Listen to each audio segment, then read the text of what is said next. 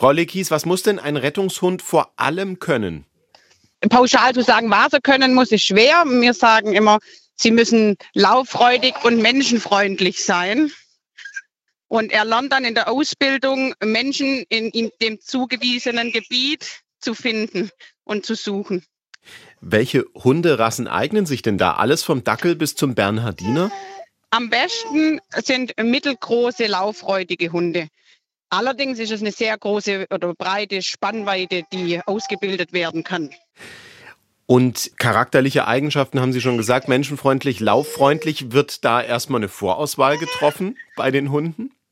Die Vorauswahl, durch das, dass es ja immer bei den Staffeln ausbildet wird, darf die Staffel selber festlegen. Also ich kann jetzt zum Beispiel von meiner Staffel sagen, dass wir gewisse Vorkriterien schon mal haben. Das heißt, ähm, dass sie, wir gucken uns den Hund an und wenn er dann freundlich, ein freundliches Wesen und lauffreudig ist, darf er eigentlich immer mal mitmachen.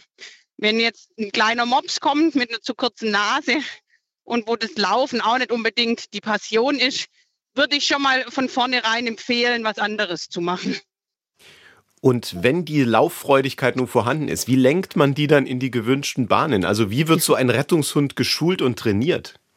Genau, also der Hund lernt, ähm, dass Menschenfinden toll ist, indem er die Verknüpfung bekommt, Mensch gleich sein Spielzeug, sein Lieblingsleckerli. Und äh, durch das, diese Verknüpfung ist das die ganze Ausbildung eigentlich ein Spiel für den Hund. Er lernt, zu fremden Menschen auf Kommando hinzugehen, führt zu einem tollen Spiel oder zu einem tollen, seinem Lieblingsleckerli. Waren denn Rettungshunde Ihres Bundesverbandes auch schon bei solchen Katastrophen wie jetzt in der Türkei und in Syrien im Einsatz? Ja, von uns waren in der Türkei und in Syrien mit unserem Auslandspartner ER Germany äh, fünf Hunde im Ausland. So einen Rettungshund auszubilden, stelle ich mir vor, ist schon aufwendig. Wer kommt denn eigentlich für die Kosten auf? Die, die, der Hundeführer. Also das ist mein Familienhund und ich übernehme die gesamten Tierarzt, Futterkosten, übernehme ich als Hundeführer. Ähm, sowie, ich sage immer, es ist ein bisschen ein teures Hobby und auch ein bisschen mehr wie ein Hobby, ähm, weil ich als Hundeführer ähm, zweimal die Woche ins Training, dann kommt noch Öffentlichkeitsarbeit dazu, die Einsätze, die nationalen Einsätze. Ähm, da kann ich jetzt von unserer Staffel sprechen.